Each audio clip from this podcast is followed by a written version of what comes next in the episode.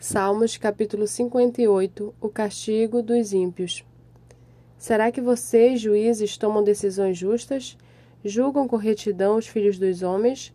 Longe disso, pelo contrário, no íntimo vocês planejam iniquidades e distribuem na terra a violência de suas mãos.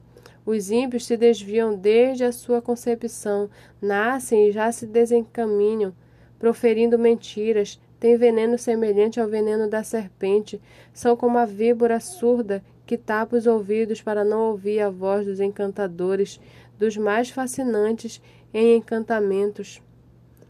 Ó oh Deus, quebra-lhe os dentes na boca, arranca, Senhor, as presas dos leãozinhos, que eles desapareçam como as águas que se escoam ao dispararem flechas que elas se despedacem, sejam como a lesma que se dilui ao passar, como o aborto de mulher, que nunca vejam a luz do sol, como espinheiros antes, antes que as panelas de vocês sintam deles o calor, tanto os verdes como os que estão em brasa serão arrebatados como por um redemoinho.